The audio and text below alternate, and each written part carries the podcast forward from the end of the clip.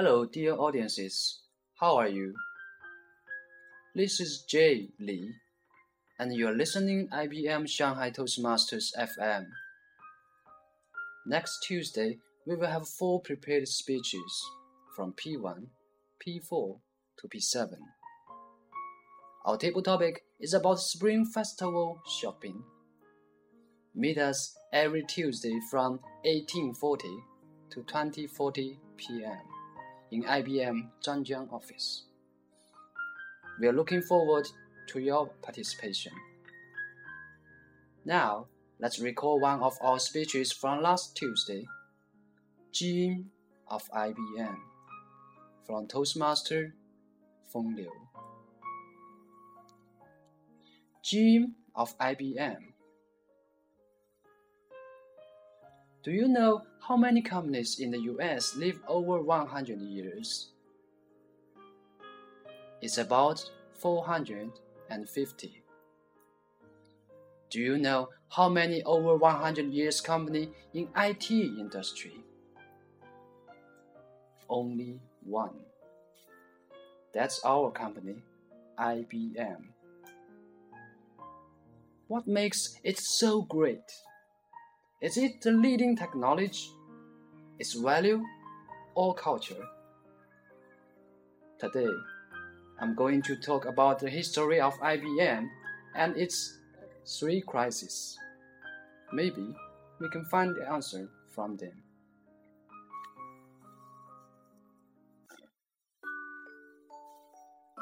IBM was founded in 1911, named CTR at that time. When Thomas J. Watson became its CEO, he changed the company's name to IBM in 1924.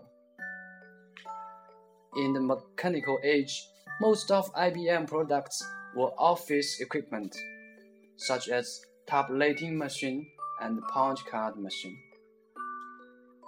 Don't look down upon these black old things. They were very expensive and only governments, military, and companies could afford. So, when IBM was born, its target was very clear only to serve government and enterprise clients. Some people said it's conservative, but I would like to say that is the gene of IBM. Times went to the end of 1920s. From 1929 to 1933, there was a big depression in Western countries. IBM encountered its first crisis because many companies went bankrupt. IBM survived because of the Roosevelt's New Deal. The US government employed lots of people and it increased the demand of office machines. So, IBM got balance. Besides, during the Second World War, IBM leveraged mechanical technology from civil to military use. It produced weapons for US government and participated in Manhattan Project. So we see IBM started business with enterprise clients and concreted with government clients. But if it continued on mechanical products, it definitely would have died in 1960s. As science and technology developed, a brand new electrical age came. IBM's second crisis came too. Luckily, at the right time, at the right place, Thomas Watson Jr. became the CEO and changed the, strategy to produce electrical products. He increased the R&D investment from 3% to 9%.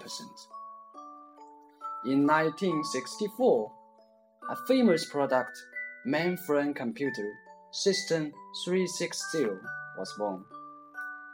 By selling this product to big companies like banks. IBM kept 30% increase in revenue for 20 years. No other companies have ever achieved this. In 1970s, computer industry improved quickly and personal computer was invented. Although IBM had a leading position in the technology and beat Apple PC in the market, the revenue from PC department was only 1% of total. So IBM ignored this market and left it to Microsoft and Intel. But when the PC became more and more popular, Microsoft and Intel grabbed more and more markets. It hit IBM's revenue heavily. This time, its conservatism put it into the third crisis for 10 years. How did IBM survive again? The answer was given by Gerstner. When he became the new head of IBM in 1994, people guessed he might change the strategy to cater the PC market. However, Gerstner knew IBM's dream very clearly. Only focus on enterprise clients and refused to move gravity to PC market. He purchased Lotus so IBM had the capability to provide integrated services, including both hardware and software. These actions took effective and helped IBM out of the third crisis. Today, mobile becomes the hottest area in IT industry. Apple became the richest company by selling mobile phones, while IBM has bad performance. Some people said this is IBM's fourth crisis, and some other people asked why IBM doesn't sell mobile phones like Apple. I think you may know my answer. It's the gene of IBM. Will the gene help IBM out of this crisis as always? Let's see. Well, that's all of the speech. Gene of IBM. I'm Jay. Thanks for listening IBM Shanghai Toastmasters FM. Meet us every Tuesday. Have a great day. See you.